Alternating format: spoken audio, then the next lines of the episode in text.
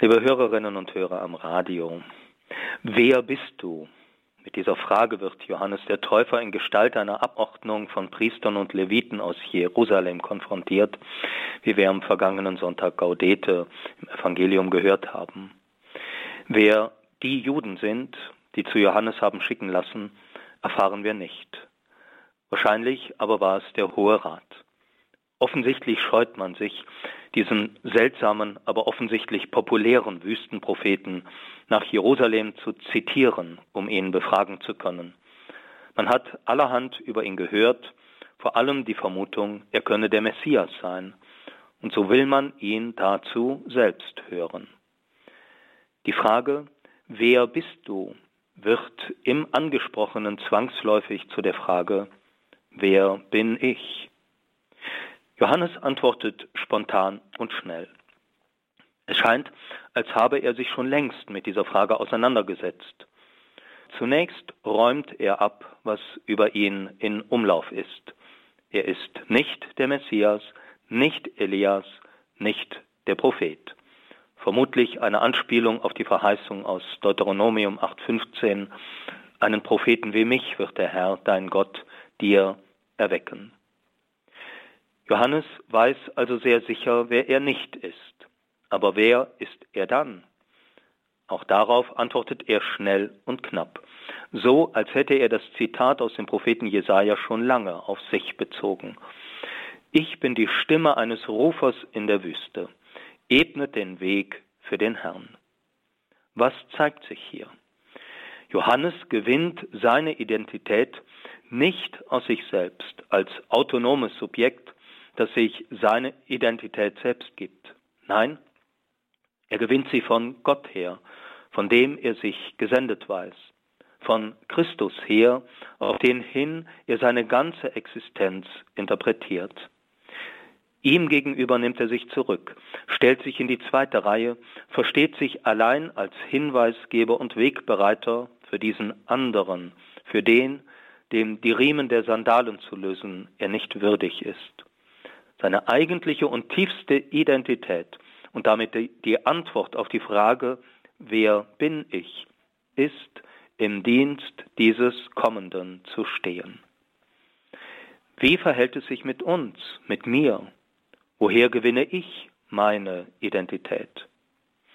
Wir leben in einer Zeit, in der insbesondere die junge Generation geprägt ist von einer fast pandemisch um sich greifenden Identitätskrise. Wer bin ich? Warum gibt es mich überhaupt? Wozu bin ich auf dieser Welt? Hat mein Dasein überhaupt einen Sinn? Diesbezüglich hatten es frühere Generationen leichter. Tradition, Herkunft, Elternhaus, sozialer Status, gesellschaftliche Vorgaben und Konventionen gaben vielfach den Weg vor, der einzuschlagen war. Der Platz, den man einzunehmen hatte, war einem zugewiesen, und die Aufgabe war, daraus das Beste zu machen. Das konnte durchaus hilfreich und entlastend sein. Ohne viel nachdenken zu müssen, konnte man den eigenen Weg und die eigene Identität finden. Die Kehrseite war freilich, aus den Konventionen auszusteigen und etwas ganz Eigenes zu suchen, war nur sehr schwer möglich und unterblieb deswegen in der Regel. Diese Lebenswege auf vorgegebenen Bahnen haben daher vielfach die Entdeckung und Entfaltung besonderer Begabungen und Talente verhindert. Insbesondere Frauen mussten sich als Gefangene solcher Konventionen und des Althergebrachten innerhalb einer patriarchalen Gesellschaft empfinden.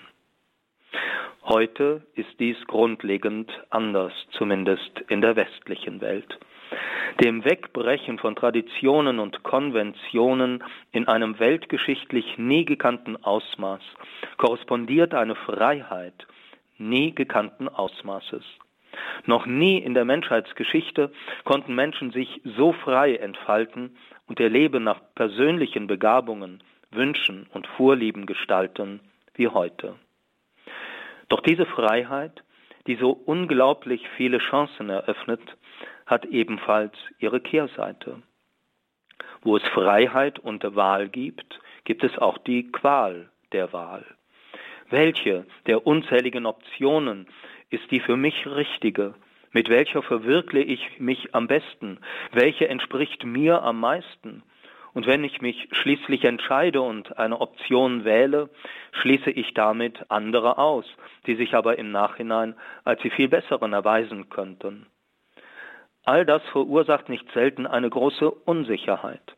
Unsicherheit über den einzuschlagenden Lebensweg, Unsicherheit in Bezug auf sich selbst, wer man sein möchte und was einen die eigene Identität gewinnen lässt.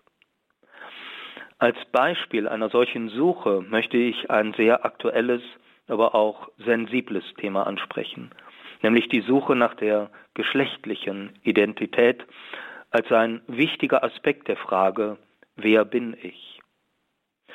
Nach dem Willen der derzeitigen Regierung sollen wir nicht nur frei in der Partner-, Berufs-, Hobby und so weiter Wahl sein, sondern auch in der Geschlechtswahl die man nach der Gesetzesvorlage theoretisch auch jährlich wird ändern können. Die Zahl derer, die eine Geschlechtsumwandlung beziehungsweise, wie man politisch korrekter sagt, eine Geschlechtsanpassung, Angleichung wünschen, ist in den letzten Jahren explodiert, besonders bei Mädchen, die 80 Prozent der Anfragen Jugendlicher ausmachen. Der Gründer der ersten Transgender-Ambulanz in Österreich, Johannes Huber, der das reale Leid der Betroffenen aus eigener, langjähriger Erfahrung kennt, sieht einen entscheidenden Grund darin, dass Politik und Medien die Probleme, die Geschlechtsumwandlung mit sich bringt, so gut wie nicht erwähnen, die er aber aus seiner Praxis kennt. Denn sie passen nicht in eine Ideologie, die den restlos autonomen Menschen als alleinigen Entwerfer seiner Identität propagiert. Außerdem sieht er Gründe für die enorme Zunahme solcher Geschlechtskonfusionen in einem oft eklatanten Mangel an Sicherheit und emotionale Stabilität gebende Gefühlsbindung an die Eltern. Er kritisiert das gänzliche Fehlen von Langzeitstudien zur hormonellen Transgenderbehandlung, insbesondere von Jugendlichen, die er nur im Rahmen von klinischen Studien für verantwortbar hält er hält es für normal, dass in der Zeit der Pubertät, in der junge Menschen verunsichert und auf der Suche nach ihrer Identität sind, auch die Frage auftaucht, wie es wäre, dem anderen Geschlecht anzugehören. Nicht wenige, insbesondere wie erwähnt Mädchen, erhoffen sich, und teils wird es ihnen suggeriert, die Lösung all ihrer Probleme durch eine solche Geschlechtsangleichung. Transsexuelle, die eine medizinische Geschlechtsangleichung hinter sich haben, müssen ein Leben lang Medikamente zu sich nehmen.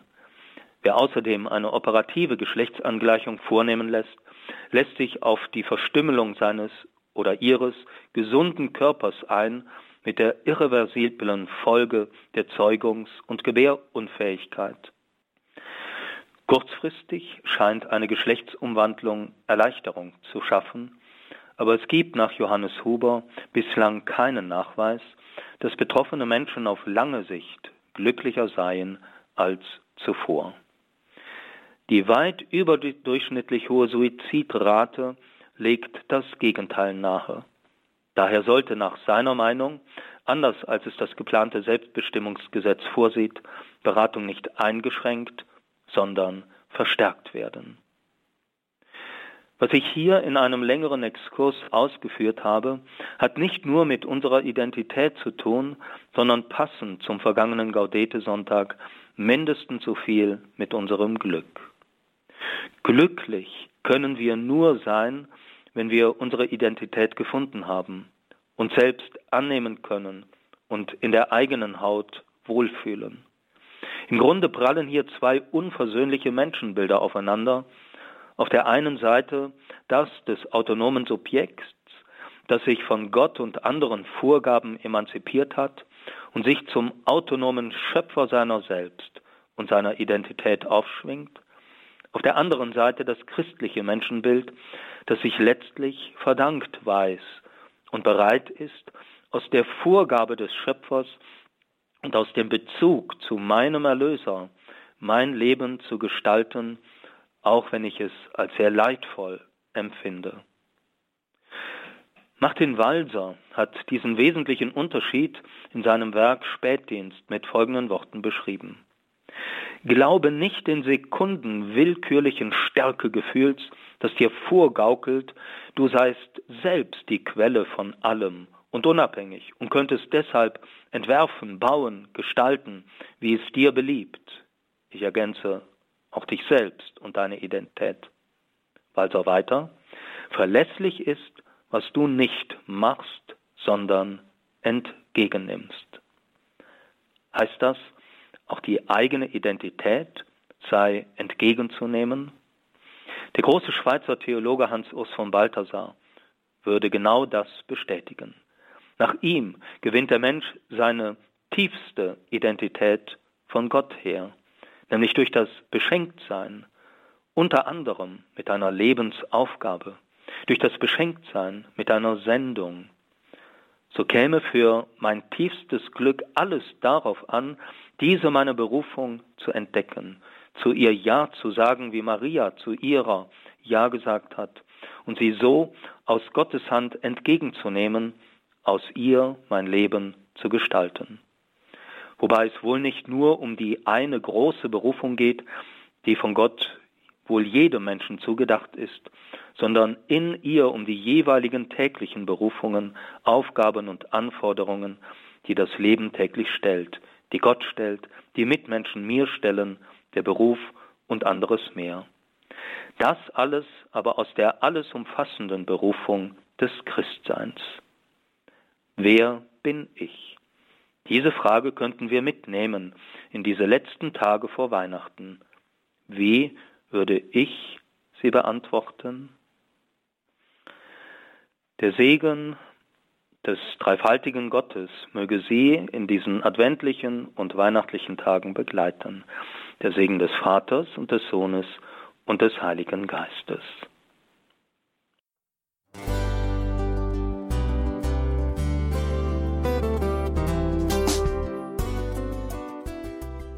Liebe Zuhörerinnen und Zuhörer, vielen Dank, dass Sie unser CD- und Podcast-Angebot in Anspruch nehmen. Wir freuen uns, dass unsere Sendungen auf diese Weise verbreitet werden. Dieser Dienst ist für Sie kostenlos. Für uns ist er allerdings mit einem nicht unerheblichen finanziellen Aufwand verbunden. Deshalb sind wir für jede Spende dankbar. Alle Bankverbindungen unserer Spendenkontos können Sie über unsere Homepage horeb.org unter dem Menüpunkt Spenden einsehen. Dort besteht auch die Möglichkeit, online zu spenden natürlich nach den neuesten Sicherheitsstandards. Sie können diese Informationen auch bei unserem Hörerservice unter der Telefonnummer 08328 921 110 erfragen. Ich wiederhole die Rufnummer 08328 921 110. Vergelt's Gott für Ihre Unterstützung. Ihr Pfarrer Kocher.